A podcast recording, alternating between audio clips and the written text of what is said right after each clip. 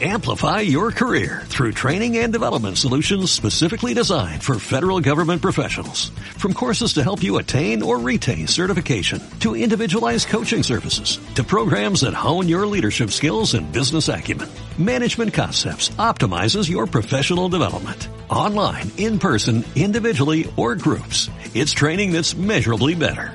Learn more at managementconcepts.com. That's managementconcepts.com. Advertencia. El siguiente podcast puede contener lenguaje soez y ofensivo, así como referencias a humor negro, xenofobia, racismo, misoginia, homofobia, machismo, necrofilia, zoofilia, coprofagia, pedofilia y política en general. Se recomienda a los oyentes que sean sensibles a esta clase de humor que se abstengan de escuchar este segmento. Si a pesar de estas advertencias deciden seguir escuchando, ajo y agua.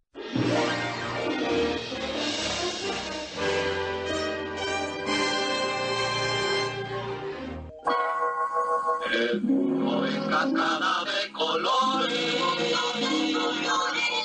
mágico mundo de colores.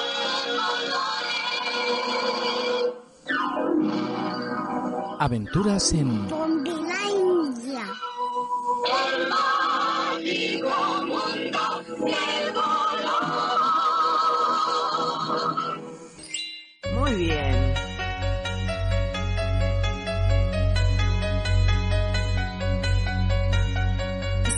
It always is. That's just the way it goes.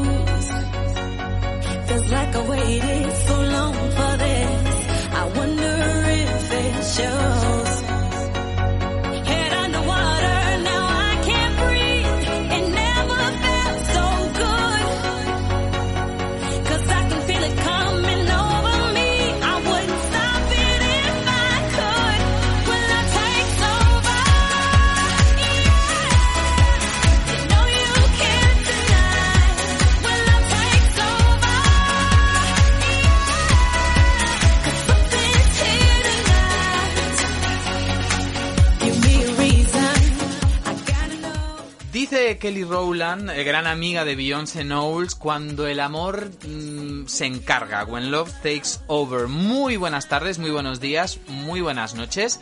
Soy Federico López, alias el Capitán Gastón, en este día 14 de febrero, que no es necesariamente el día que estáis escuchando este programa, pero sí el día que estamos grabando, que es el día de San Valentín. Por ese motivo, vamos a adornar este programa con canciones de amor que no necesariamente tienen por qué ser empalagosas, como este When Love Takes Over. eh, que está hecho, eh, que está cantado por Kelly Rowland en, co- en colaboración con Freemasons, que es un grupo de música electrónica que me gusta mucho, un poco viejuno, porque yo soy un poco viejuno, eh, y que habla de amor, pero no necesariamente en un tono muy empalagoso, sino más bien marchosillo, como para irnos de discoteca, que es una de las cosas que está deseando hacer de una vez por todas, pero no sabemos cuándo va a ocurrir nuestro queridísimo Javi Bowles, que como todos los fines de semana está conmigo. Un aplauso para él. Bien, Me lo digo yo misma. Muy buenos días, muy buenas te comías, sobre todo hoy en San Valentín. Y eh, además es 14 de febrero y justo cuando estabas nombrando esto me ha venido una canción de Generación OT. ¿Qué es Generación OT, vale? ¿Qué es Generación OT? Sí, yo te lo cuento. Cuéntame, Cuando salió Operación Triunfo 1, que es el año que ganó Rosa, y Operación Triunfo 2, que es el año que ganó Ainhoa, que nadie sabe ni quién es, ¿vale? Ya. Que es el año de Bet, de Vega, de Sí. Manu Carrasco, etc, etc, ¿vale? Eh, hicieron Generación OT, que es decir, mezclaban a los participantes, o sea, mezclaban a los concursantes de los dos ambos programas cuando ya había terminado Ajá. y cantaban canciones. Bueno, pues Vega, que es una de mis artistas favoritas, que está completamente desvinculada de ese programa, pero le fue muy bien, Sí. eh, cantó con Alex Casadamunt, ¿vale? Que es uno que estaba en fórmula abierta, una canción que es y un año más es 14 de febrero, sin miedo a amar. Vamos, una canción de mierda. Pero bueno, estábamos aquí hablando de, de, de San Valentín y estamos aquí como locas de amor porque no nos quiere nadie. Efectivamente, estamos locas de amor. Eh, Estamos, eh, yo suelo decir de mi, de mi queridísima Débora Álvarez, la doctora Álvarez, que la doctora Álvarez ama estar enamorada, o sea, ella ama el amor, ¿no? Es, es como, no necesariamente amas a una persona, sino amas esa sensación de estar enamorado. Yo creo que eso es lo que nos pasa a nosotros ahora mismo, que estamos acercándonos a los 60 años de edad, que, a ver, yo me voy acercando, eh, que es que nos apetece no amar a una persona X, sino que nos apetece estar enamorados. O sea, esa sensación de estar enamorados independientemente de cuál sea el objeto de nuestro afecto. Independientemente. Es la sensación de estoy que no defeco por una persona. Sí, bueno, hablando de esto y hablando de tu edad un segundito y volvemos a lo de, de- no defecar No hables por de mi alguien. edad, no es un tema Sí, agradable. ¿Te acuerdas cuando dije que Madonna estaba más cerca del hoyo que de volver a salir de un coño? ¿Vale? Sí. Por lo de bebesita. ¿Me vas a decir lo mismo? Pues hija, sí, porque la esperanza de vida de los hombres es de 73 años en España. Efectivamente, 73, sí. 75. Sí, con lo cual yo ya estoy pasado la mitad, pero Claro, lejos. entonces tú estás más cerca del hoyo que de volver a salir de un coño, con respetos a tu madre. Pero supuesto. bueno, yo mis, yo mis planes, mis planes siguen siendo vivir por lo menos hasta los 120 años, porque yo no pienso parar. Yo no pienso parar, es no para, no para, no para, no para, no para, no para, no para, no para, no para, no para. No paran nuestros oyentes de mandarnos mensajes a nuestras redes sociales que, por ejemplo, vamos a empezar por Twitter e Instagram, que tenemos eh, sendas redes sociales con nuestro perfil, que para llegar a él, ¿qué es lo que hay que buscar? Pues hay que poner Pompilandia Podcast. Compilandia Podcast. Y luego tenemos una de las redes que está en proceso de, de llegar también, está más cerca del El hoyo, hoyo que que del coño, ser el coño. que es Facebook. Y ahí tenéis que buscar Aventuras en Pompilandia. Y cuando la encontréis, darle al botón azul de y por otra parte podéis buscar nuestra página web que es un blog y que sería Aventuras en pompilandia.blogspot.com Además de estar en delay. estamos también en Google Podcast, ¿vale? Y, eh, bueno, no sé, yo qué sé, yo empezaremos a intentar estar en todas partes. Vamos a convertirnos en algo omnipresente como Dios nuestro Señor. Que, dicho sea de paso, hoy es San Valentín, con lo cual vamos a hablar, y esto es parte ya del menú del día, vamos a hablar de una de las em, festividades bueno, luego te voy a contar, porque según el- la religión católico, cristiana, apostólica, etcétera, etcétera, eh, San Valentín se reconoce como santoral, pero ya no es una festividad eclesiástica. Se quitó en 1964, ¿lo sabías? No. No. Yo, no. Hasta Ya. 1964 era una festividad oficial eh, recogida en el calendario de la religión católico cristiano, como sea que se llame, porque nunca entiendo muy bien la diferencia entre una cosa y otra, entre católico y cristiano, pero bueno, en fin, que a partir de 1964 se reconoce dentro del santoral, pero no está dentro del calendario de festividades, así que ahí te lo dejo. Pero bueno, de eso vamos a hablar mm, luego de esta introducción en nuestro menú del día, porque vamos a hablar de San Valentín y lo que vino antes de San Valentín, que me parece que tiene mucha más chicha, mucha más gracia, porque nos remontamos a nuestros amigos los romanos. Qué buenos están. Mm. Pues hija, eh, no rumanos. Bueno, No. que algunos se salva, ¿eh? si no te roba la cartera, algunos se salva. Eh, y yo, en Cultura Popper, vamos a hablar de parejas que ocurrieron durante los 90, que no sé si recordamos, ¿vale? Pero de gente famosa. Y luego, así como mini colofón final, de las canciones que a día de hoy siguen siendo las más famosas y las más románticas según los españoles. Yo me he quedado, tía, muerta, muerta. O sea que has, has sacado una especie como de, de estadística de cuáles son, según los españoles, las canciones románticas más románticas del mundo mundial. A día de hoy, o sea, a mí lo que me parece curioso es, eh, bueno, luego lo cuento. Luego lo Bueno, cuento, que sí, si no nos sí, oyen. luego lo cuenta, que si no, no nos oyen. Así que nosotros vamos directamente con la introducción de otra vez la misma historia y vamos a hablar de la historia de San Valentín y de los que le precedieron, que, como dije antes, me parece mucho más interesante. Claro que sí, tía.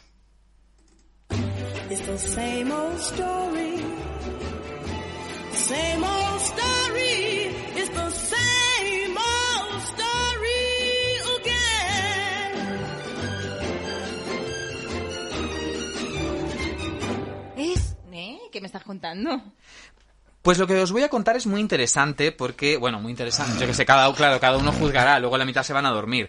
Es un- mm, no solo sobre quién es San Valentín, la festividad de San Valentín, sino también de qué cosas vinieron anteriormente. Porque eh, todos sabemos, las personas que más o menos somos, nos gusta la historia, eh, sabemos que la religión católica siempre ha tenido una costumbre que para mí es horrible, pero bueno, hay que entenderla dentro del contexto de las épocas, y es que normalmente la religión católica lo que siempre ha hecho es eh, pasar como una planadora, como una pisonadora por todas las religiones y culturas anteriores allí donde han estado. Sí, porque la religión católica tiene el síndrome de Talía, que es el síndrome de Arrasando arrasando con la vida, cosechando la alegría. Por ejemplo, aquí en Madrid es eh, muy notorio que todas las iglesias, todas las catedrales han sido construidas encima de los restos de las mezquitas. Por ejemplo, Qué mezquinos. Por ejemplo, la Catedral de la Almudena está construida encima de los restos de la Mezquita Mayor de Madrid, que era la Almudaina. Por eso se llama la Almudena. Así, en todo el territorio español, lo mismo pasaba con las festividades. Todos sabemos que las festividades que recoge el calendario cristiano suelen ser eh, fechas en las cuales había alguna festividad anterior, ya sea de los romanos, de los griegos, alguna festividad que ellos llaman paganas, y encima, ¡pumba!, machacábamos con una festividad de las nuestras. Que, por ejemplo, ocurre con la Navidad. Alrededor de la Navidad, entre el 21, 23, 25 de diciembre, los griegos y los romanos celebraban las festividades en honor a Helios, el dios Sol, porque era el solsticio de, de verano. Y vinieron los... ¿Verano? Sí, claro, en el hemisferio norte el verano cuando empieza, el 21 de diciembre. No, de invierno, perdón. Entonces, eh, no, estoy con, el, estoy con el hemisferio sur. Pero bueno, en cualquier caso, en el solsticio festejaban en, en honor a Helios, porque Helios, pobrecito, ese día tenía el día más corto, y vinieron los, los, los católicos cristianos y dijeron, aquí, pumba, Navidad. Y la Virgen María es virgen, ¿eh? Fue, le hicieron el preñe sin que ella lo supiera. Sin que ella lo supiera. Eso Vino- pasa mucho últimamente. Vino una paloma y sin que lo sepa, la preñó. O sea, tú imagínate que una paloma, tía, que tiene una cloaca, te eyacula dentro. O sea, es espantoso. Tiene que ser espantoso. Bueno, pues el 15 de febrero existía una festividad, ¿vale? En la antigua Roma que se llamaban las Lupercalias. O la Lupercalia, ¿vale? Me suena como a programa de Super Pop. Sí, bueno, no tanto porque es un poco más heavy. Es un poco más heavy que la Super Pop. Em, son unas festividades que se consideran una de las más antiguas de la urbe romana, ya que la conectaban con los años previos a su fundación, o sea que imagínate lo, lo lejos que iban, y es la clase de fiesta que le gustaría, por ejemplo, a nuestro amigo Rafael Amargo. Ah, Soy un tío que me gusta la fiesta, que me gusta divertirme, porque me gusta celebrar. Porque todo el mundo, ¿no? Cuando trabajan luego después, ¿qué hacen? Y ganan billetes. ¿Celebran o no? Pues claro, se celebra. Pues eso, los romanos celebraban las, las Lupercalia. a mí me parece fascinante ese punto de carajo que lleva en la voz, ¿sabes? Ese carajillo. De carajillo.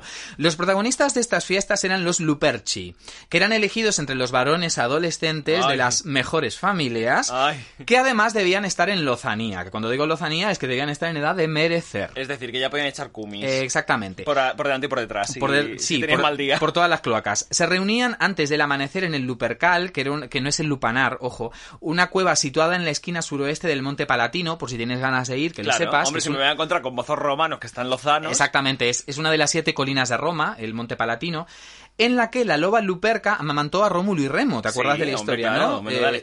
Exactamente, la, la- la loba halló a los, a los mellizos Rómulo y Remo eh, en un juncal en el río Tíber y decidió adoptarlos. Y dijo, yo los amamanto para criarlos. Pero ¿sabías que además de la... que esto yo no lo sabía, lo he aprendido hoy. Además de la loba, la loba luperca que amamantó a Rómulo y Remo, también los cuidaba un pájaro carpintero. Ah, pues yo eso no lo sabía, porque sí que me sa- sabía bien al dedillo la historia de Rómulo y Remo, porque cuando hacía latín y se me daba bastante bien, lo recuerdo, pero no sabía que había un pájaro carpintero, pájaro que me estoy imaginando la también. Pompi, no sé por qué. No lo sabemos. Bueno, volvemos de vuelta a las, a las lupercas que eran, o la lupercalia que eran las fiestas, ¿vale? En esa fiesta se sacrificaba una cabra, un macho cabrío y un perro. O sea, era...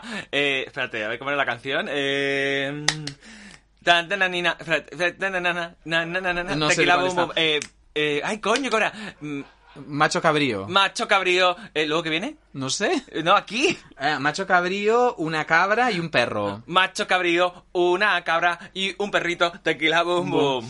Pues eh, era una cosa bastante poco común, era una cosa extraordinaria porque en general se solían degollar a ovejas, cerdos y bueyes en honor a los, a los dioses. Pero en este caso, pues decían por variar, vamos a degollar un perro.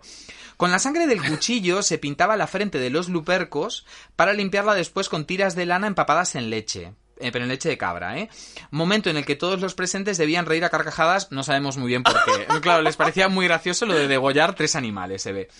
Terminada la ceremonia en el interior de la cueva, los lupercos se desnudaban, se cubrían mínimamente, dice nuestro cronista, con un taparrabos confeccionado con la piel de las cabras sacrificadas y usaban varias de esas tiras para fabricar látigos con los que fuñigar a quienes se encontraban a su paso. O sea, cualquiera que se encontraban le latigaban. O sea, por favor, o sea, ¿podemos volver a esa época? Por favor. Se cuenta que Rómulo y Remo, preocupados por la esterilidad de alguna de las primeras habitantes latinas, consultaron al oráculo de Juno, ¿vale?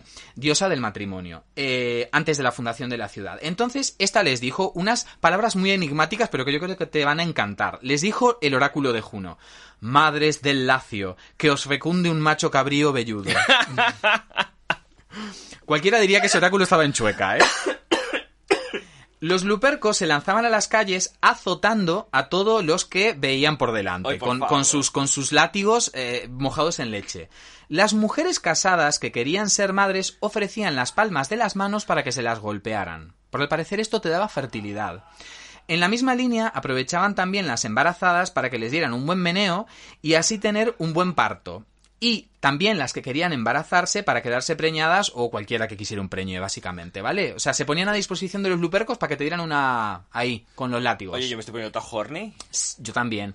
Dicen los cronistas que algunas mujeres se desnudaban de cintura para arriba y ofrecían sus espaldas para que les zurraran de lo lindo, que era algo totalmente eh, inusitado en la sociedad tan recatada en lo público como era la romana, porque luego te contaré, los romanos no eran tan desfasados como se los pinta, ¿eh? Luego, luego te contaré. Si escucháis un ruido, es mi compañero de piso que hace cualquier cosa menos hablar bajo. El abundante vino con el que los lupercos y los asistentes intentaban mitigar el frío de febrero ayudaba a que los festejos se salieran un poquito de madre. Y se dieran casos de mujeres pidiendo ser fecundadas directamente por los lupercos. Ni, ni sea, látigo ni nada. Las listas, las listas, las listas. Directamente querían que le dieran los lupercos. O también se encontraban a veces parejas ocasionales copulando por los rincones, eh, como quien está montando nata para un postre. Eso me suena. A, a- a tope. La fiesta concluía como unas cubas y exhaustos los lupercos con un banquete en el que se ponían finos con la carne de los animales sacrificados, que bueno, por lo menos se los comían, hasta el perro. Le estoy dando al micrófono todo el rato. Hasta el perro se comían. O sea, yo estoy completamente escandalizado con esta fiesta que no se haga a día de hoy, ya no por el COVID, sino que no se haga a que día no se de haga hoy. en, en- en general, o por lo menos en Roma, yo que sé, nos vamos a Roma a festejar. Bueno, la fuerte carga sexual, que no es necesario que lo repita, de las Lupercales hizo que el Papa Gelasio I condenara esta festividad en el año 494. Como siempre tenían que llegar los católicos a fastidiarlo todo. Que Nosotros- luego seguro que eran los primeros que estaban ahí poniendo el culo. que seguramente.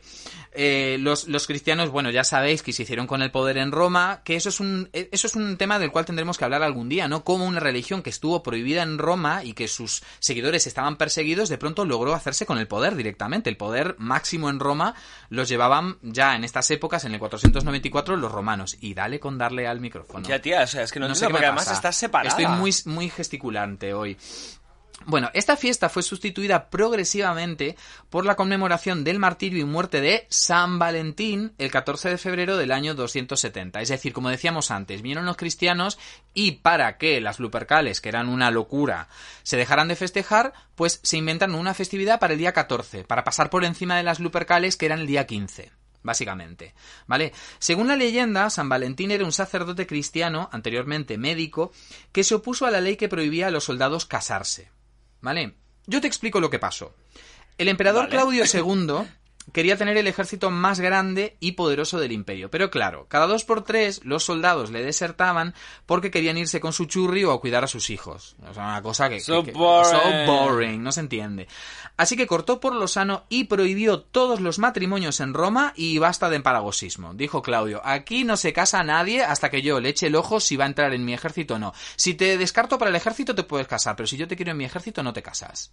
Así, ¿eh? A, a lo loco, por ley. Pues yo no sé, yo no sé cuál- dónde está el beneficio, en el sentido de, quiero decir, que esa persona, pues si no se puede casar y no se puede reproducir, que estaba todo el día fuñigando con sus compañeros. No, porque directamente era la única forma de que no desertaran del ejército, porque como no tenían que cumplir, eh, digamos, eh, compromisos familiares, pues estaban disponibles para ser guerreros todo el rato. Esto es como en Juego de Tronos, los que eran eunucos. Sí, pero ¿sabes lo que pasa? Que qué tipo de placer, o sea, te da eso. ¿Qué O sea, placer? o Él sea, no necesitaba placer, ¿qué eran tipo- soldados. Ya, ¿qué tipo de realización? ¡Hostia! Qué placer. ¿Qué, ah, ¿Qué tipo de realización personal es esa? Pero es que a ti te, te parece que el emperador Claudio II, que lo que quería tener un ejército, le interesaba en absoluto la realización personal de sus soldados. O sea, ¿tú te crees? Vale, ya está. O sea, Ya está respondido. Ya, está respondido. Claro. Eh, lo que ocurrió fue que el emperador Claudio se enteró de que el Valentín lo que estaba haciendo era seguir casando en secreto a gente en Roma.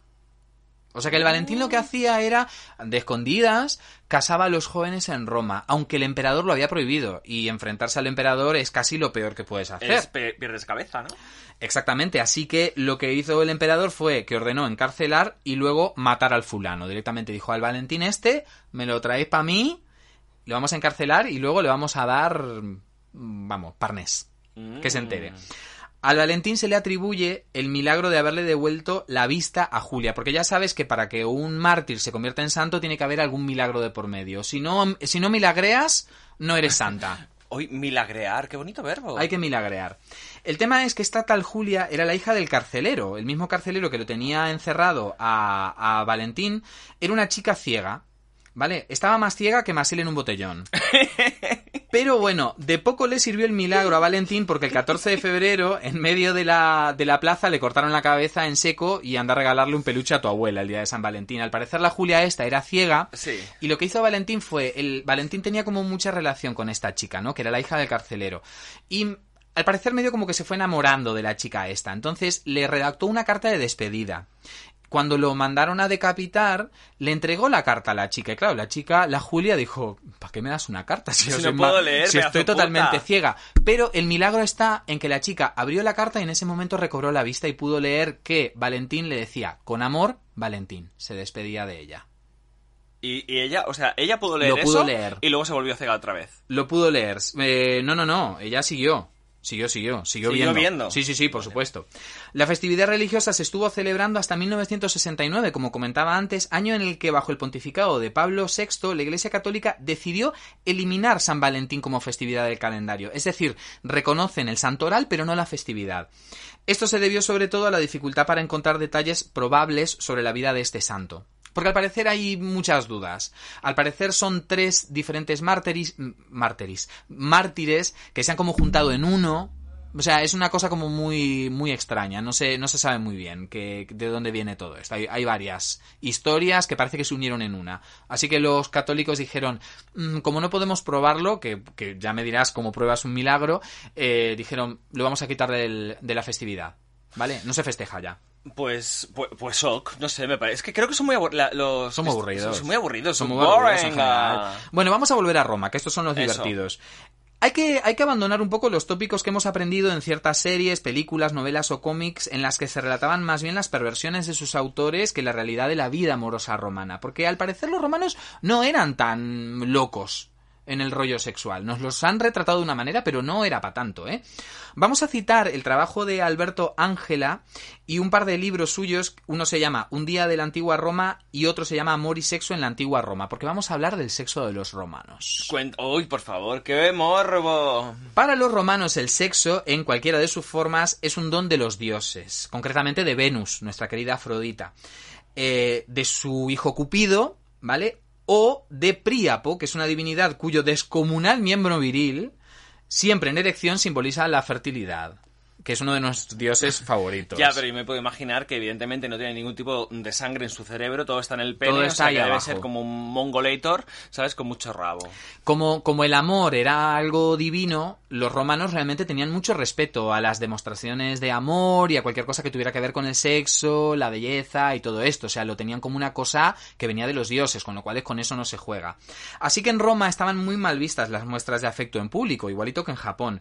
Era inconcebible que dos amantes, incluso ya casados, se dieran un beso o cualquier caricia ante testigos. Estaba muy mal visto. No podías tener demostraciones de cariño en la calle, ¿eh? Su sexualidad debía ser, o debía seguir, mejor dicho, una serie de reglas que, según Alberto Ángela, este autor, se pueden resumir en tres. Así que os voy a comentar cuáles son las tres Ay. reglas principales del sexo romano. Cuenta- vale, cuéntamelo. A mí hay, la primera me parece súper curiosa porque es algo que seguimos arrastrando hasta el día de hoy, especialmente los maricones, de lo, y cosa de la cual nosotros hemos hablado en algún programa, Vale. porque abogamos en contra de esta regla. Regla número uno de los romanos. Un hombre romano libre, con todos los derechos ciudadanos, puede mantener relaciones sexuales con quien le apetezca, lo cual está muy bien. Varón o mujer, niño o adulto, esclavo o libre, siempre y cuando sea de condición social menor. Siempre que sea el dominador en la cama. Es decir, si uno es el sujeto activo en una relación homosexual, su honra no corre ningún peligro. Otra cosa bien distinta es que se sospeche o se demuestre que un civis romanus, que era como se llamaba a los ciudadanos, haya sido la pasiva. En ese caso el receptor podía irse exiliando de Roma porque se convertía en un paria. O sea, me parece tan fuerte. O sea, es que esto es un tema, o sea, ultra machista. O sea, el poder del hombre, o sea, el poder, el poder del hombre en general se trata de El, el poder del hombre en general con las mujeres, ¿vale? Es como yo te meto todo el palo, Sí. yo soy más que tú. Claro. ¿Vale? Es asqueroso. Y es que lo mismo ocurre con los maricones. O sea, como yo te meto el palo a ti por el culo, yo soy mejor que tú. Y es que, y, y es por comparativa hacia la mujer. O sea, es que me parece. Sí. Bueno, o sea, yo con esto, te lo juro, mataba gente, ¿eh? Te, te cuento cómo hacían los romanos cuando para castigar al amante de sus mujeres cuando les sorprendían en cama. Metiéndole cosas en el ano. Resulta. Pero es que ya no es solo eso, ¿eh? O sea, tiene mucho que ver con la clase, es muy clasista el castigo. Por ejemplo, tú, señor romano, civilizado, tienes una mujer felizmente casado. Te llegas a casa y te encuentras que tu mujer está fuñigando con un boliviano, por ejemplo, ¿no? Vale. Vamos por caso. ¿Pero dices Bolivia porque es un país inferior? Eh, no. Ah, vale. Ahora, mm, imagínate, tú tienes que castigarlo. Si esta persona es de tu misma ¿Rango? de tu mismo rango, tienes derecho a matarle. Vale. Tienes derecho a matarle. Ahora, si fuese de un rango superior, bueno, si fuese un rango igual o inferior, puedes matarle. Si fuese de un rango superior, ¿qué es lo que haces? Pues tú te lo llevas al patio de tu casa, Sí. llamas a algunos testigos y le ordenas a unos de tus sirvientes, alguno que tenga la, la tarea mm, peor de todas, como limpiar las letrinas, por ejemplo, para que se lo fuñigue por el ano.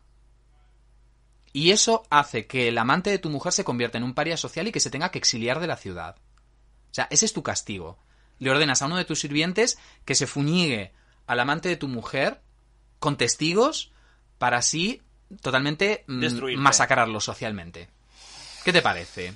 Ay, de verdad, es que no vamos a aprender jamás, ¿eh? Bueno, esto ya está Pues lo traemos de los romanos, ¿eh? Estas maricas que se creen tan modernas. Totalmente. Mira tú de dónde, de dónde traen sus prejuicios. Sí, la peña es como, sí, me gustas mucho, me gustas mucho, pero claro, como no eres un macho y no me tratas como una mierda, no te presto atención. Segunda regla, el sexo oral estaba bien visto, como a día de hoy, siempre que lo disfrutaras tú y no lo hicieras disfrutar a otro. Volvemos un poco a lo mismo. O sea, debía ser el objeto y no el sujeto de una felatio o cunilingus. Pero hay como se sospechara que tú las hacías en lugar de recibirlas. Ay, ay, ay. El tema con los romanos es que la boca y la lengua son sagradas, es un instrumento social. Tú con la lengua y con la boca hablas, te comunicas con los demás, así que han de ser puras, e inmaculadas y no meterlas en sitios un poquito inmundos. ¿Vale? O sea que nada de besos negros ni nada por el estilo. Y por último, y para que veáis que eh, todo esto que nos han contado las series y las películas no es tan cierto, en Roma el sexo en grupo no estaba bien visto. Para nada, para nada, para nada.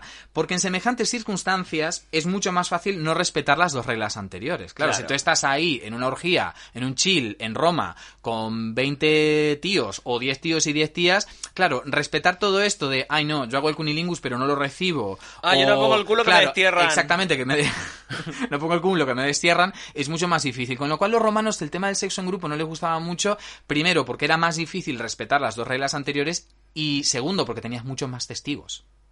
Es decir, porque si tú en la privacidad de tu casa entregas el culamen, bueno, somos dos. Si hacemos un pacto de no te vayas de la lengua, aquí si te he visto no me acuerdo. Pero claro, cuando estás en una orgía con 20, ¿cómo te aseguras de que los otros 19 no se vayan de la lengua sobre lo que has hecho dentro de la orgía? Pues darle pollazos en los ojos para dejarles ciegos. Es, es muy difícil porque una de las reglas de las orgías es hacer el bien sin mirar a quién, con lo cual tú al final, pues, bueno, si lo tienes a tiro, Me lo la- tiro. claro, te lo tiro y, y me lo arrimo. Así que todas estas mentes calenturientas que se masturban pensando en las bacanales romanas, negativo de Nick, que le digan adiós a la fantasía, porque los ciudadanos del imperio eran más bien contrarios a semejantes chiles o sesiones como las que disfrutamos a día de hoy en Madrid. Y eso es todo lo que tenía que Disfrutamos. decir. Eh, Perdona, eso bueno, no ocurre. It's bueno, not happening.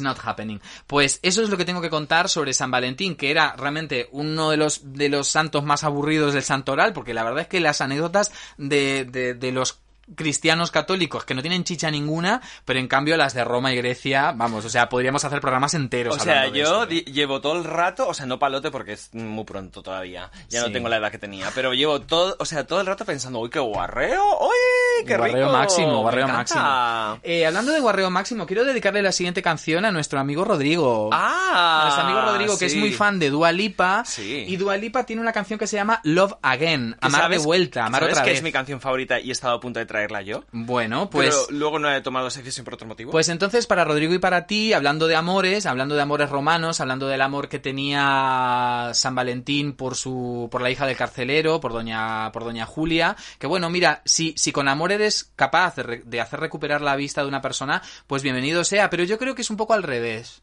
El amor realmente nos sirve para ponernos un poco más ciegos. Sí, ponernos más ciegos. Y... Porque ella es Ah. muy enamoradiza. Tiene una Sí. forma un poco extraña de entender el amor, pero bueno, Sí, ella, ella le dice, gusta. uy, me gusta, es mi novio. Venga, Dualipa antes de que nos vayamos de la lengua como en las orgías romanas.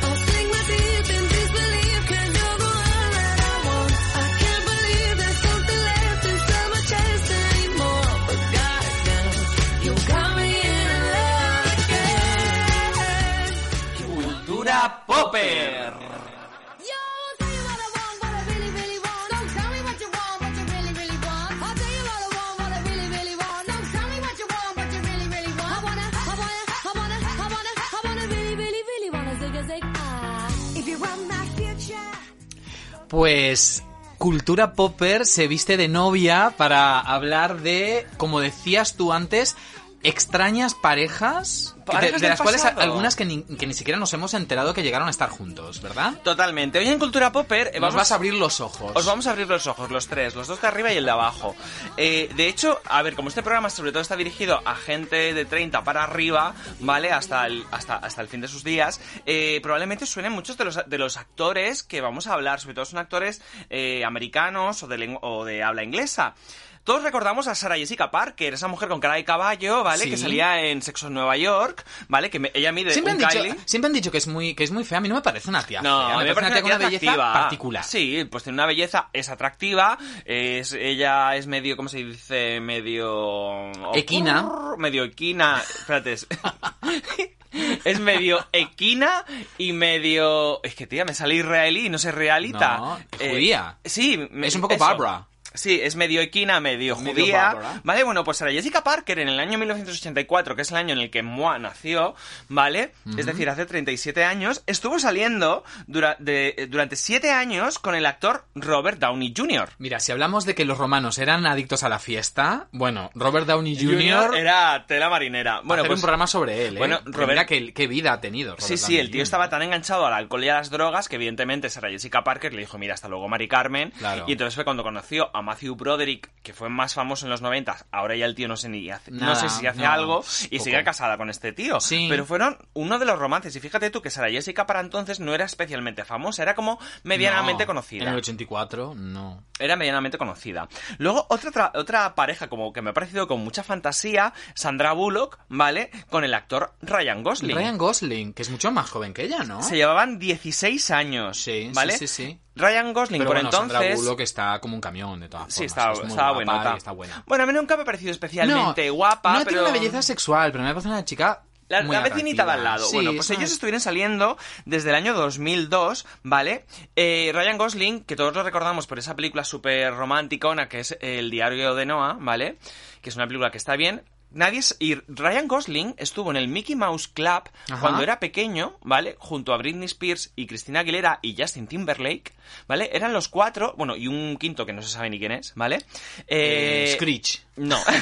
Pues Cristina, Britney, Justin y Ryan Gosling hacían el Mickey Mouse Club, ¿vale? Cuando, eran jovencitos, Sí. porque son de la misma, del bueno, la misma remesa. Bueno, pues Ryan Gosling, que aunque nadie lo sabe, Ryan Gosling tiene el mentón y la nariz operadas. El tío está muy bueno, pero Sí. tiene todo operadito, que antes Pero bueno, el tío yo, era un poco yo lo, yo lo relaciono un poco también como Sarah Jessica Parker. O sea, no me parece un tío excepcionalmente guapo, pero tiene una belleza particular, muy suya. Sí, una belleza particular. Sí. Bueno, pues estuvieron juntos y yo fue como, ¿qué? Con Sandra Bullock. Sí, sí. Bueno, otra historia de amor, Glenn Close y Woody Harrelson, que estuvieron siete años juntos en el año 91. años. Y yo esto... Bueno, pues, y también tiene que haber una diferencia de edad considerable ahí, ¿eh? pues se ve que no, se ve No, que son de la misma Igual quinta. que Woody Harrelson es más, más madurito de lo que parece. Hombre, sí. Bueno, Hombre, a ver, el tío no- tiene sesenta y pico, ¿eh? ¿Tanto? Y ella también, sí. Mm. Pues luego lo miraremos en internet. La cosa es que todo a mí me suena como a muy antiguo y, su- y es de nuestra época, o sea que es como, madre mía. Qué viejas somos. Bueno, esta fantasía, esta fantasía, en los años 80 es una... Aquí hay una persona que repite además pareja. Yo debería no mirar tu teléfono porque lo estoy mirando y me estoy spoileando a mí mismo. No lo voy a mirar Bueno. más, ¿eh? Cher, ¿vale? Chernobyl, alias el dinosaurio, ali acá eh, Chernobyl otra vez, AKA, ¿vale? sí. AKA, em, esa Hoy señora... no estás particularmente fino con las analogías. No, analogías no las tengo buenas hoy. No, hoy bueno, no. pues la cosa es que Cher estuvo con Tom Cruise Con Tom Cruise. en los 80. Y Cher dijo que Tom Cruise fue uno de sus mejores cinco amantes de toda su vida. Y mira que Cher tiene que tener camino hecho, ¿eh? Hombre, Cher- hombre, pues tú imagínate si Cher es famosa desde los... O sea, desde los 60, 70, 80, 90, 2000, 2010 y ahora 2020. Y Además es una tía, además es una tía muy alta. Yo no me lo imagino con, con es que Cher es alta. Yo no me lo imagino con, con, el Con taco, el taco de Tom Cruise, que es una Kylie. Pues tía, yo me quedé como muy loca ello. ¿En serio? O sea, ¿en serio? Y que bien que diga Cher eso, ¿no? Uno de, de mis mejores. Bueno, de todas formas, nosotros que pensamos que Cher se tiene trajinado a todo el mundo, es cierto que con Sonny Bono estuvo muchos años y Sonny Bono la maltrataba, ¿eh? Hombre, Nosotros así como vemos a Cher, con una- que es una señorona que, que nos parece que se podría llevar el mundo entero por delante, bien que Sonny Bono, que era un retaco, le dio... Le dio pa'l pelo. Le, le dio pa'l pelo, ¿eh? le afiló el lomo. Sí, sí, sí, le dio como, como lo de la Lupanares esta, la, la Luca- Lucanares esta. Muy fuerte, muy fuerte. Yo con lo de Cher y Tom Cruise me he quedado loca. Pero bueno, Courtney Love, cuando se murió eh, su- Kurt Cobain. Kurt Cobain, ¿vale? Que él era el amor de su vida. Luego estuvo enrollada durante varios meses, en el año 96, con el actor Edward Norton. Edward Norton, bueno, no me sorprende tanto porque mira que Edward Norton también ha tenido su época salvaje, ¿eh? Un poco como Robert Downey Jr. Sí, pero no sé, es como... O sea, yo estaba viendo, estaba repasando todas estas imágenes y decía, pero estas cosas cuándo ocurren? Claro, ¿cu- ¿cuándo ocurrieron? Que yo no me enteré, ¿no? Porque nadie me contó nada. Porque nadie me ha contado. Porque Courtney no me ha llamado para avisarme Porque de esto. la Courtney, mientras estaba pinchando heroína en toda la raja, no me ha contado a mí que estuvo con Edward Norton. Debe ser una de estas tías que parece que no vale ni dos cobres, pero debe ser súper inteligente. Sí, Porque bueno. Edward Norton es un tío muy astuto, Sí, no, muy inteligente. No Bueno, de que se líe con Pamela Anderson. Oye, Pame, es que Pamela es muy tonta, pobrecita. Sí, No, pobrecita. no muy lista. Lo que pasa que es, eh, a mí me cae muy bien porque la tía es como vegetariana desde principios de los 90 y, eh, ¿cómo ¿cómo se dice? De, de estas de PETA, ¿vale? De los de los Sí, animales. que ella lo protección. peta. Ella lo peta, que eh, de la lucha contra el maltrato animal, des- animal desde los años 90. O sea que Pamela, lo que pasa es que como tiene... Que son- le, que le llaman Menchu en, en la familia. Sí. Menchu Pamela. La llaman Menchu Pamela. bueno, pues a Pamela nadie le hace caso, pobrecita. Pobrecita. Bueno, pues otra fantasía es que antes eh, Johnny Depp de estar con Kate Moss y con Winona Ryder estuvo con la actriz... Eh, si lo he dicho bien, Johnny Depp, antes de estar con Kate Moss y Winona Ryder, estuvo con la actriz Ellen Barkin. Sí, yo lo comentaba antes fuera de micrófono. Ellen Barkin es, así por nombre, no nos suena de nada. No confundir con Ellen Burstyn, que es la protagonista del Exorcista, no es la misma. Eh, tuvo...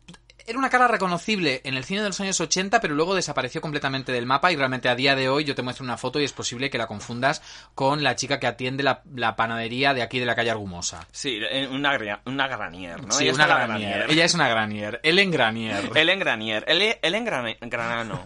El personaje de, mira, de Drew Barrymore en cuando hizo Los Ángeles de Charlie con Lucy Liu y Cameron Díaz, ¿vale?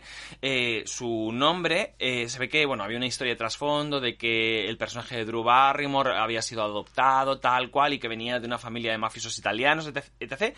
Y su nombre era Helen Granano. Ah, Granano, vale. Y en inglés era Helen Gra eh, Because. Ah, Big Ass o Great Anus. No, eh, y entonces, claro, entonces ellas se decían, oye, eres Helen Gran Ano, esto es muy anodino. Esto, bueno, es que a mí esas dos Sí, películas... chistes estúpidos, sí. Chistes estúpidos que a mí me hacen gracia.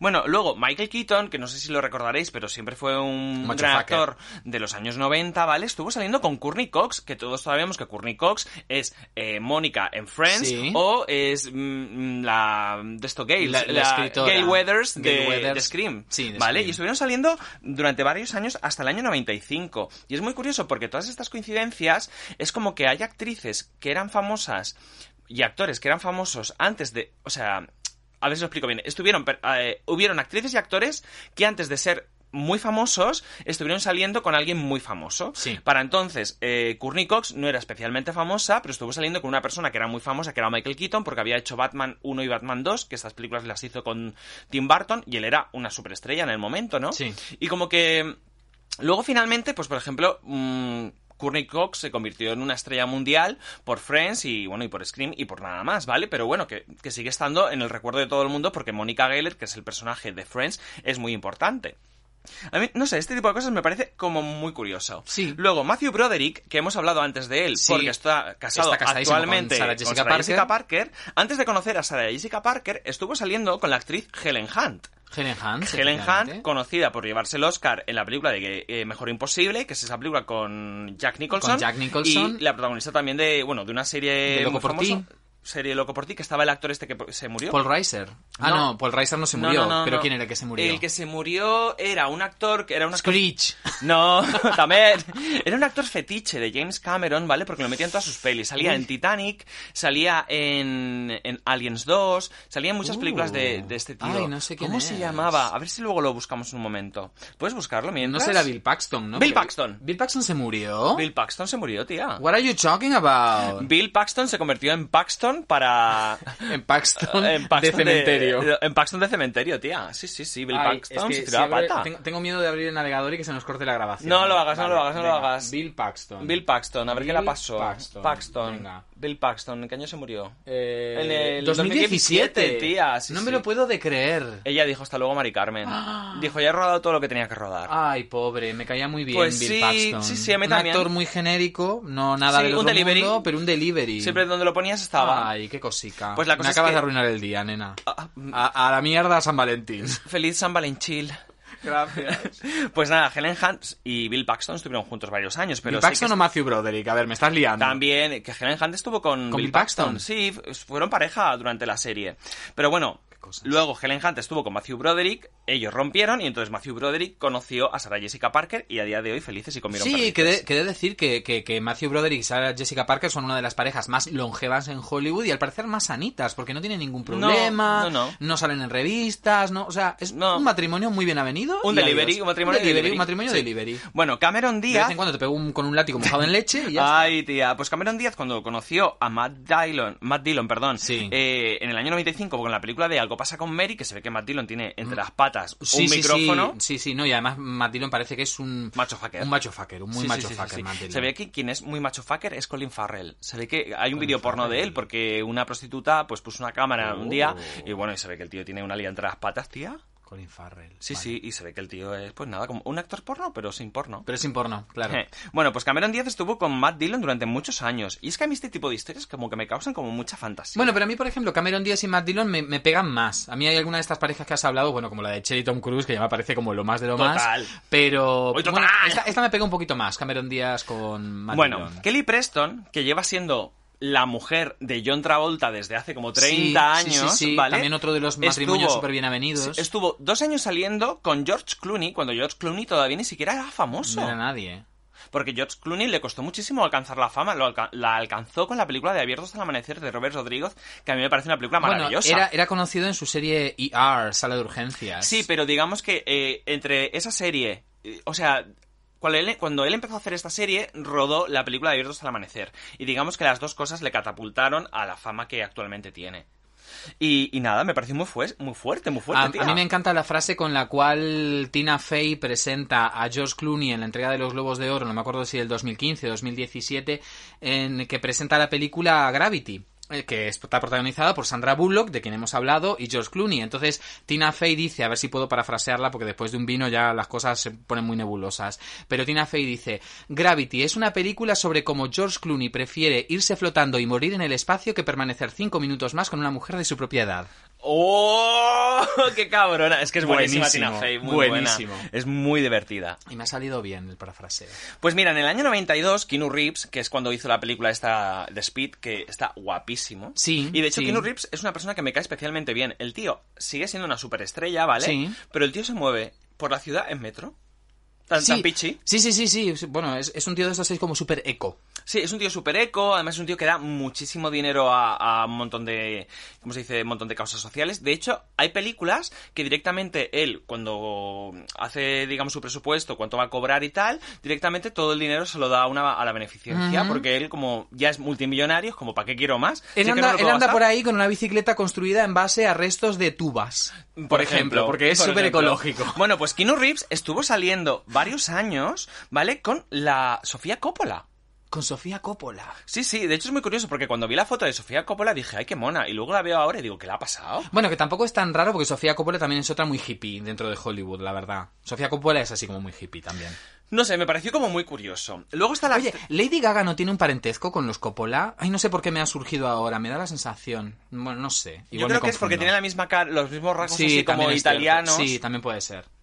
Pero lo que pasa es que Lady Gaga, antes de haber pasado por el garaje de chapa y pintura, vamos, era un puto aborto de mejillón, ¿eh? O sea, que no había... man- O sea, no me extraña que le taparan tanto la cara al principio Claro. de su carrera. Luego Claro, le ella- ponía mascaretas, Claro, luego ella, entre que se pone un poquito de labio, que se quita las bolas de bichar estas de aquí, de los pómulos, que Sí. si te pongo pómulos para arriba, que si te estiro los ojos, que si te contorneo la nariz. Claro. O sea, pues Lady Gaga, pues... Y que si te pongo un poquito de mentón, pues claro, Lady Gaga ahora es atractiva. Es más, con la carne que le sacaron a Lady Gaga, crearon Dieron a la de hija de comer a- Belén Esteban. Ah, pensaba que ibas a decir, dieron de comer a Zimbabue durante un año. No, crearon a Andreita con los restos Hostia, de puta Andreita, pobrecita mía, le faltan como 8 centímetros. 8 De centímetros mentón, de mentón. de que- mentón. Que, no es mucho, ¿eh? Siempre decimos que no puede doblar sábanas. Ella no puede doblar sola. No, no. Porque no puede cogerlas. Bueno, otra eh, pareja, además es muy curioso porque el actor Chris O'Donnell fue muy famoso en los 90, Sí. ¿vale? Pero es una persona que digamos que cuando llegó el 2000 Desapareció también. totalmente forgettable. Reese Witherspoon sí que se ha hecho muy famosa, tiene un Oscar y digamos que se codea con, con grandes actrices en Hollywood y hace muy buenas películas o Sí. series, a pesar de que hubo una época que era como muy comedia romántica todo. Y ellos estuvieron juntos. Luego, Qué bonita pareja, porque cualquiera de los dos son guapísimos. Sí, ¿eh? pero ella luego fue más lista. Ella luego, Reese Witherspoon, se casó, búscalo en Google que no lo encuentro. Eh, pon, eh, el marido de Reese Witherspoon, que es un tío que está buenísimo. Es que no me acuerdo, es un tío rubio, que tiene el cuerpo ahí todo, todo fibrado, todo potrillo. Y, y está buenísimo. es ver. el, el... ¿Cómo se llama? Es que no me acuerdo. ¿Cómo se llama el tío este? Que salía en lo que hicisteis el último verano. A ver, espera, vamos a ver. Eh... Estuvo muchos años, si no... No sé si se ha separado. A ver, en la derecha debería estar. Primero está... A ver. En la derecha debería estar. Aquí. Sí. Cónyuge. Ryan Phillippe. Ra- Ryan Oh, Filippi. Ryan Phillippe está bueno, bueno, buenísimo. buenísimo. Ryan Filippi está Oh. buenísimo. Además es que tiene cuerpo adolescente incluso a día de hoy, que tiene Oh. como 45. Y tiene una carita. ¿Qué edad tiene actualmente? Bueno, ahí en 2011. 46. A- Ahora mismo tiene. La edad de mi tata. 46. Casi. Ryan Phillippe está buenísimo. Guapísimo. Ryan Phillippe protagonizaba junto a Sara Michelle Gellar, sé lo que hiciste el verano Claro, pasado, ¿no? sé lo que hiciste el último verano. Y también esa película que era como una especie como de reversión adolescente Ah, de las amistades intenciones, peligrosas. Crueles intenciones, me encanta esa película no con me Sarah Michelle Gellar y con Selma Blair, que pobrecita Selma Blair que te- ¿También eh, se murió? No, pero Ah. bueno, tampoco le quedará mucho porque tiene esclerosis múltiple y está Ay, muy jodida. pobrecilla. Bueno, le mandamos un saludo si nos está A escuchando. mí me encanta Selma Blair, me cae súper bien. pobrecilla. Pero la tía ahí... estás arruinando el San Valentín, un- ¿eh? ¿Ya? ¿Vas a llorar? Claro, tía, no puede ser. Bueno, pues. Reese Witherspoon estuvo con Chris O'Donnell y después de Chris O'Donnell estuvo con Ryan Philippi. Y sigue ahí, hombre, no me extraña porque se debe... Es que está muy bueno. muy bueno, muy rico, muy rico, muy top. Es que, in- que incluso si la tiene pequeña es tan guapo que no, me da igual. No, porque creo que hay una película en que se le ven bolas que de hecho le meten una paliza, le arrancan los dientes y le violan para deshonrarle. ¿No sería amante de una señora romana y la pilló el marido? No, no, no, es una película en la que él hace de militar. Ah. Y se ve que le hacen ese tipo de perrerías. Ay, ay. Le rompen la... Ya, oye, oye, oye. Le dejan la boca, tía, como si fuera, vamos... Escupido. Ya, bueno, COVID tea. O sea, le dejan la- el boquino fino, ¿vale? Y pasa eso. Y luego le dan por el bujal. Bueno, pues volvemos a Cher. Volvemos a Cher, porque Cher, Cher no a tuvo... Cher voy. A Cher voy. Bueno, pues Cher no tuvo suficiente con Tom Cruise, sino que, se fue- que estuvo saliendo con el actor del momento que luego fue caído en desgracia, que era Val Kilmer. Que también Ay. luego fue Batman. Sí, también, ¿no? Le gusta. Ah, no, Tom Cruise nunca llegó a serlo, No, porque Tom era Cruise demasiado no, bajito. Era demasiado bajito para ser Batman. Pues yo me quedé muerta. Yo, pero Cher, te puedes dejar a los niños en paz. Val Kilmer también estaba muy bueno, ¿eh? No sé cómo estará ahora, pero en su momento estaba A ver, potente, potente. sí, en el ¿eh? Santo estaba muy potente. Lo que pasa es que se ve que el tío estaba muy loco porque se creía superestrella. Bueno, Brad Penne, quiero decir, Brad Pitt, ¿vale? Antes de estar con Angelina Jolie y con Jennifer Jennifer, Aniston, Aniston, que ahí se lió un chocho que tela, que en Estados Unidos ¿eh? se hizo una camiseta de tú que eres Team Angelina o Team Aniston. Ya. Yo siempre es que me da la sensación de que a Jennifer Aniston, eh, al final, el, el- el Brad Pitt se, dej- se dejó embaucar por la Angelina Jolie, que es una vampiresa, que es como la, como la Elizabeth Bathory de Hollywood.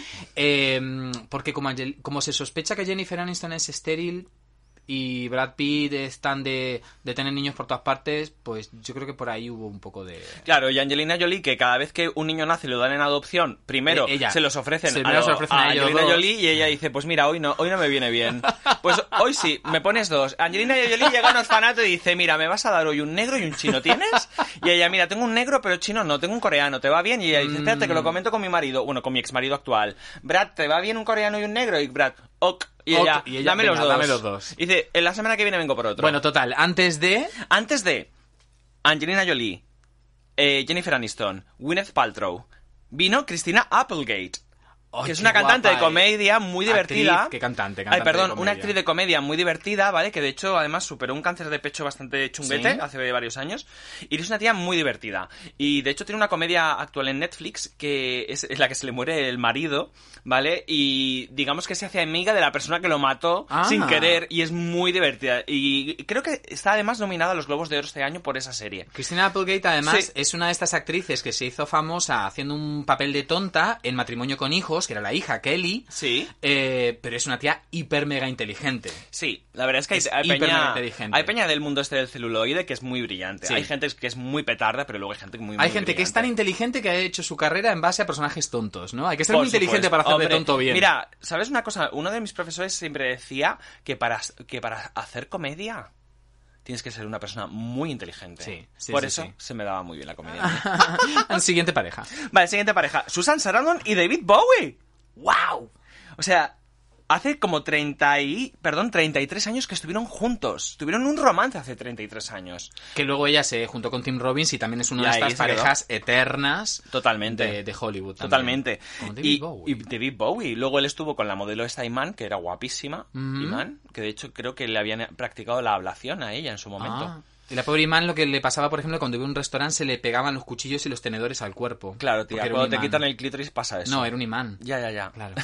bueno, luego, Gary Oldman, que es el actor este ultra famoso, que es súper camaleónico, ¿vale? Que hizo de Drácula, de Oh, Bram me encanta, ¿vale? Pues estuvo casado dos años con Uma Thurman.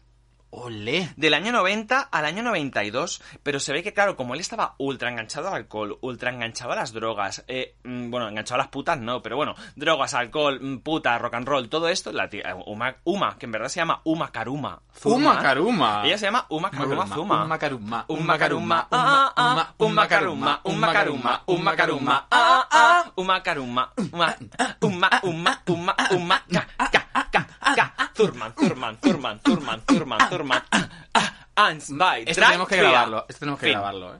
Bueno, pues estuvieron juntos. Bueno, ahora Matthew Perry, que todos lo conocemos también por Friends, y estoy a punto de terminar, ¿eh? Bueno, Matthew tranqui. Perry, que, que todos lo conocemos como. Chandler, ¿vale? Como Chandler. Chandler, ¿vale? O Chandler, si fueras británica.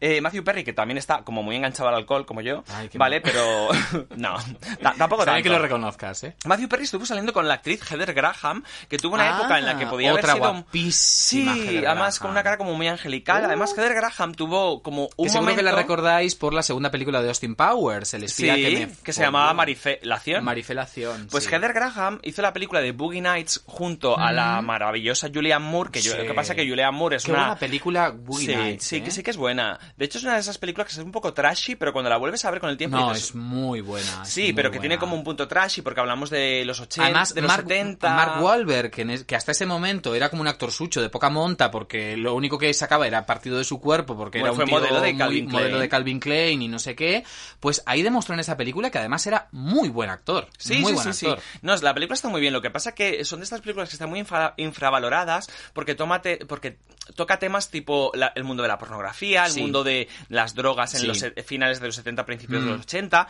Y Heather Graham tenía ahí un papel con el que podía haber brillado mucho. De hecho, brilló, pero como que luego la carrera se le fue un poco para ya, abajo. Sí, sí, no supo manejarla muy bien. Pues estuvieron juntos estos Sí, porque dos. su papel así como de, de actriz porno venida menos... Bueno, la, la que estaba un poco más venida a menos era Julianne Moore. Esta era como una actriz porno en Eh, su momento de gloria, álgido. pero que estaba tan enganchada a las drogas que al final terminó tirando todo por la borda, que de alguna manera es lo que hizo Heather Graham en la realidad, ¿no? Tuvo Pero un sin papel, drogas. Sin drogas, pero bueno, que tuvo un papel por el cual habría podido generar una carrera espectacular y al final se quedó ahí como a medias Sí, tintas, sí, sí, sí. Y bueno, y voy a terminar este tipo de parejas rarunas que ocurrieron en el pasado con Julia Roberts, ¿vale? Y Kiefer Sutherland, ¿vale? Kiefer Kiefer Sutherland. Suther- Sutherland. Otro también de la camada de Robert Downey Jr. Sí, bueno, También- pues Julia Roberts, que estuvo a punto de... Bueno, Julia Roberts, que ha tenido cada pareja ahora porque está ella muy recasada y muy feliz ahí con el productor, eh, con el cámara que conoció en una película, porque está casada con un cámara. Mira qué bien. Pues eh, Julia Roberts tuvo una lista de novios que cada cual peor. Bueno, pues cuando estuvo con Kiefer Sutherland, ¿vale? Eh, un par de días, dos días antes de casarse, ella canceló la boda. Runaway Bride. Runaway Bride. Runaway Bride. Sí, no había la fuga real. No voy a total. dejar- igual por eso. Por, Y por se ve que el tío- Por eso le, ofrecieron hacer esa película después, porque tenía experiencia real en el tema, ¿no? Total, pues parece ser que el tío estaba súper enganchado a las drogas, al alcohol, al puterío, Sí, al guarreo, sí, al sí. al gocheo, al preñeo, al chileo. Era, muy de, era muy de lavapiés por la noche. Totalmente. Y, y nada, pues Julia dijo hasta luego, Mari Carmen. Pues estas son las parejas que os traigo, pero rápidamente os voy a hablar de las canciones, las 10 canciones más famosas de amor en nuestro país. Vale. Con una votación actual. Yo me he quedado muerta. A en ver, el número venga, 10. Número 10. A ver, que me parece una maravilla porque creo que es un gran clásico. La canción de Stay By Me de Ben E. King. La de Stand By Me and Darling, Darling, Stay. Vale, me ¿Vale? parece bien. Luego, número 9, Guns N' Roses con November Rain. Oye, oh, qué raro. ¿Verdad?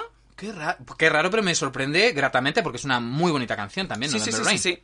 Bueno, número 8, Bon Jovi con Always. Ajá, Always. Que yo ahora no la tengo en mente, pero sí No, que la he escuchado porque yo en Bon Jovi alguna vez lo escucho, pero no Sí. lo tengo tan en mente. Bueno, Vale. otra canción, la número 7, James Blunt con You're Beautiful. You're beautiful. Que es la que cantamos a los orcos para convencerles de lo contrario. You're beautiful. That's true. And ah, ah, ah. Vale, bueno, pues yo, o sea, estoy flipando, porque fíjate tú, si esto es del año 2021, estamos hablando de canciones. La de Stand By Me creo que es de los 60. Sí, sí, sí. November Rain. 90 y pocos. Y, eh, o 90 y pocos o finales de los 80. Eh, You're Beautiful. Perdón, del 2003 más o menos. Número 6. Eh, Sin miedo a nada de Alex Subago. Ah. La de me muero por conocerte, saber qué es lo que piensas. O sea, me parece muy fuerte que esto esté en la lista de los españoles como mejores, como las canciones mm, de más amor. Cuando llega el número uno te vas a cagar. De más amor. Bueno, vale, me defecto. Bueno, número 5, Adele con Someone Like You. Ajá. Never mind, I'll find someone like you. Vale, vale. Bueno, vale, Vale, lo podemos venga, entender. va. Esta canción tiene ya 10 años, pero bueno, lo podemos entender. Pero es que el top 3 es muy fuerte. El top 4, perdón. La canción más romántica a día de hoy, 2021, número 4, My Heart Will Go On de Celine Dion, de la banda sonora de Titanic. Que a mí me parece una gran canción porque es muy bonita por toda la mierda Sí. que envuelve. Pero, tío, o sea, tú a mí me vienes y me vienes con flores y me pones My Heart Will Go On Ay, y yo te digo, te mira, Cari, cara, Cari. te voy a meter un dedo en el ano y tal y como te lo meto te vas por la puerta porque luego de, de metértelo te lo pongo en la nariz a ti. Bueno, Te hago un Dirty Sánchez. un Dirty Sánchez. Canción número 3. I Don't Wanna Miss a Thing de Aerosmith, que hablamos de ellos hace poco. I don't Sí. wanna close my eyes, I don't wanna fall asleep cause I miss you, baby, and I won't wanna miss a thing. ¿Vale? O, o le pasa un poco lo mismo que My Heart Will Go On. Es como, Está relacionado a una mm, película romántica. Bueno, romántica no, porque la margen no es romántica, pero es cierto que se da como mucho romance en medio. Sí. Luego, la canción número 2, I Will Always Love You de Whitney Houston. Vale, que todos la conocemos. También relacionado a una película. También. Somos muy de película los Y españoles. lo más fuerte, la cantante. Malú. Cantante que yo la llamo Malhumor porque la tía es insoportable, que tiene alergia al sol y que por eso no saluda a sus fans. Se llama así su canción, Alergia al Sol. No, no, Ah. no, no, no, eso es real. Y encima está, encima es de Ciudadanos, que, o sea, tú puedes ser del PP o del PSOE o de lo que Bueno, quieras. ya no es, que sea de, no, no es que sea de Ciudadanos, es que tiene una hija de Ciudadanos. Tiene una hija de Ciudadanos con el, el Albert Rivera. Bueno, muy fuerte. claro. No se puede ser más de Ciudadanos. Se ve que la canción más romántica, o sea, la canción más romántica número uno para los españoles es la canción de Blanco y Negro de Malú, que yo, si no la busco, ni me acuerdo. La Pompis la conoce porque le gusta Malú, yo alguna vez he escuchado a Malú porque tiene una voz muy interesante, pero no me acaba de... O sea, ¿vale? me quedo muerta, ¿eh? Te quedas muerta. Bueno, en el número 11, ¿vale? Eh, que no lo he dicho porque era como el top 10. Fíjate tú eh, cuánto, cuánto las canciones de hace mm, 30 años, porque casi todas son de Sí. hace 30 años, tienen tanta, ta- tanta proyección incluso a día de hoy, que la canción número 11 era Without You de Mariah Carey. La de I can't live living it without you. Can leave. Que nos gusta más la Can't versión de... Nos gusta más la versión de Valentina Hassan, Ken Lee. Ken Lee, with you, without you. Bueno, pues ya estamos. Y quería, nada, pues contaros esto para San Valentín. Os voy a poner ahora una canción de un grupo inglés, ¿vale? Que sigue en activo, que yo escucho. Porque, venga, va, me voy a dar a conocer como no solamente la petarda que soy, que es O sea que si los activos, si son activos, bien, todo bien, todo como dijeron ok, los romanos. Todo ¿no? ok, ¿vale? Eh, es un grupo inglés que hace llevan una carrera desde hace 10 años o quizá un poquito más, ¿vale? Digamos que hacen una especie de pop un poco indie, un poco sintético, muy instrumental, con mucho coro. Eh, ellos se llaman Hearts, es decir, Dolores, ¿vale? Esta para Como mí mi vecina del quinto B. como la vecina del quinto B, es mi canción favorita de ellos que se llama Wings, que se llama Alas y es una preciosidad. When you find me free falling out of the sky, and I'm spiraling out of control. When I drop like a cannonball from cloud nine, just promise you won't let me go. Say you'll catch me when I fall. Wrap your wings around my body when I'm lost in the storm and I'm calling. Wrap your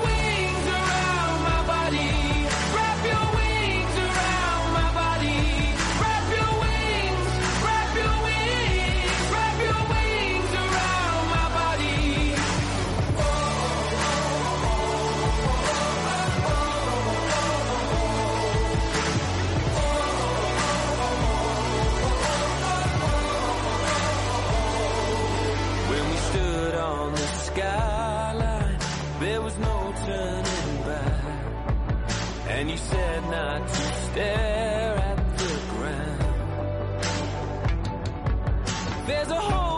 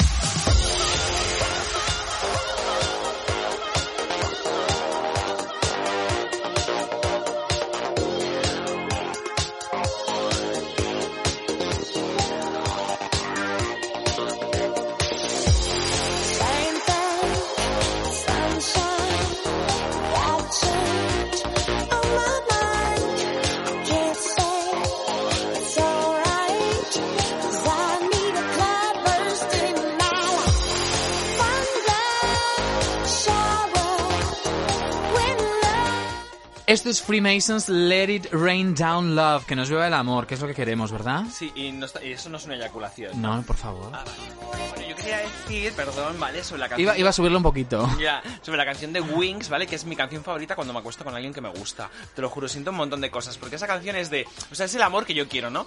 Cuando me caiga o cuando te caigas, voy a estar ahí por ti. Te voy a, te voy a recoger con mis alas. Rodéame con tus alas a- alrededor de mi cuerpo. Oh, me parece fascinante. Bueno, mientras tragas la flema, escuchamos un poquito más a Freemasons. Vale.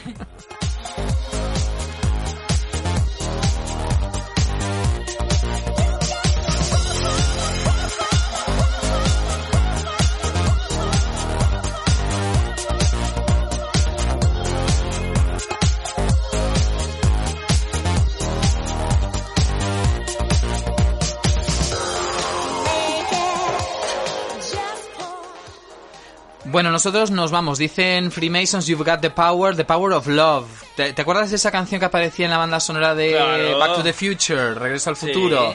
Que era It's the power of love. Ta, ta. Ah, no, yo pensaba que era otra, la de Power of Love, la de Cause I'm your lady, if you are my man, donde quiera que estés, amor. Sí, porque bueno, tenemos para elegir que si queremos versión en castellano la hay en castellano, si la queremos en inglés hay en inglés, seguramente si, si buscamos la hay en francés, porque es una canción muy muy bonita, pero ya no tenemos tiempo para pasar más canciones. no, de bueno, hecho- sí, nos queda tiempo para una canción más. Para cantar. Claro, para cantar, por supuesto. que eso es- ¡Cantar! cantar.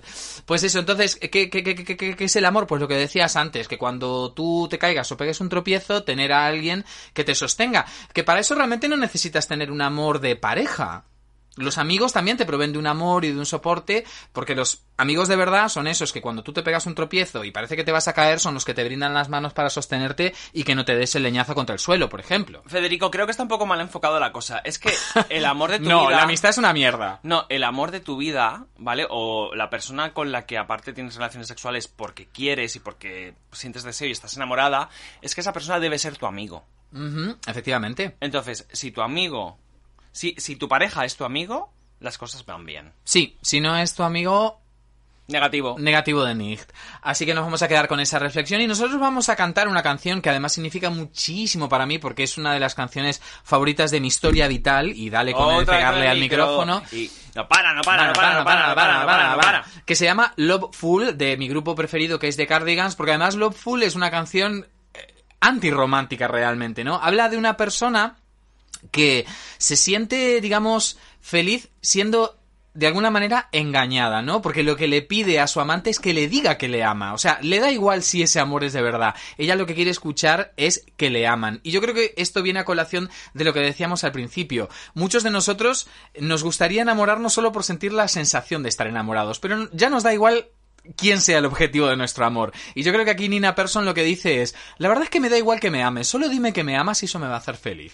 Ay, qué maravilla. Pues yo quiero un poquito de Loveful ahora mismo. Vamos yo a me voy a de despedir simplemente anunciando, ¿vale?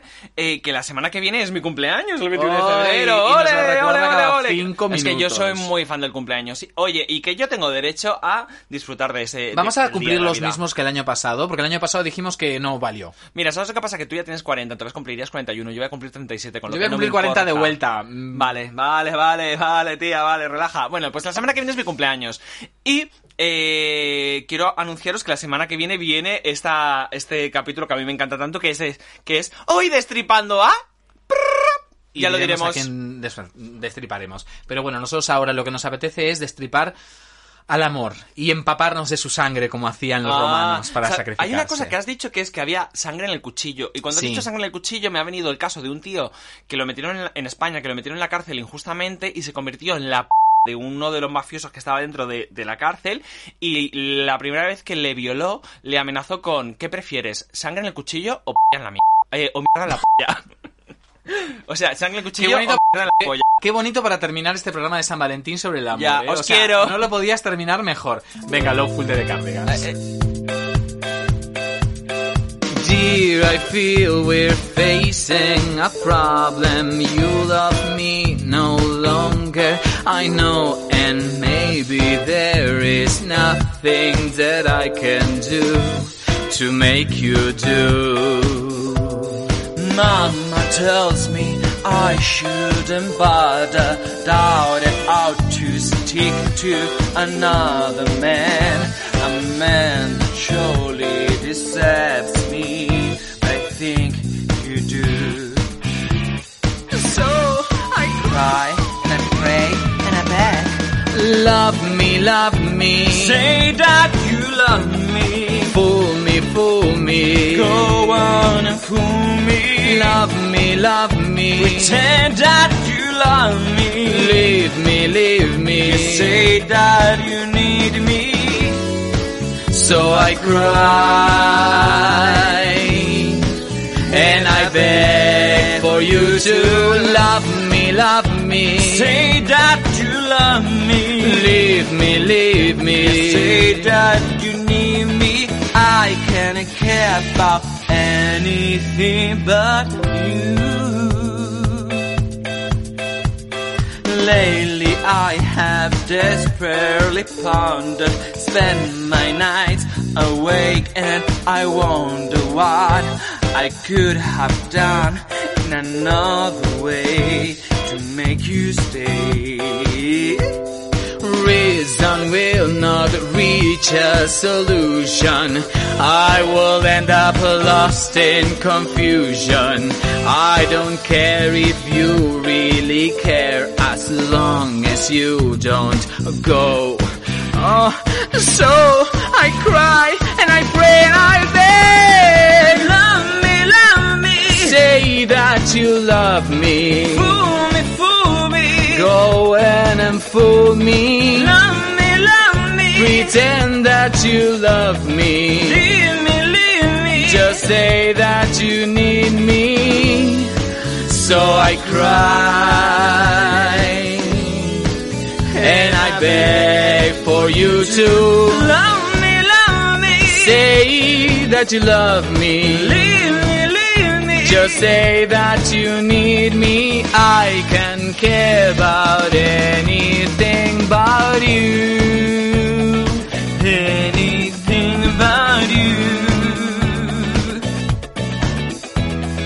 Love me, love me. Say that you love me. Fool me, fool me. Come on and fool me. Love me, love me. Say that you love me. I can care about anything about you.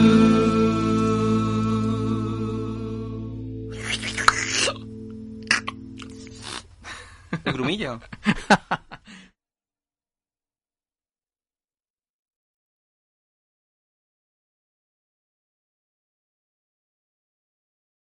Amplify your career through training and development solutions specifically designed for federal government professionals.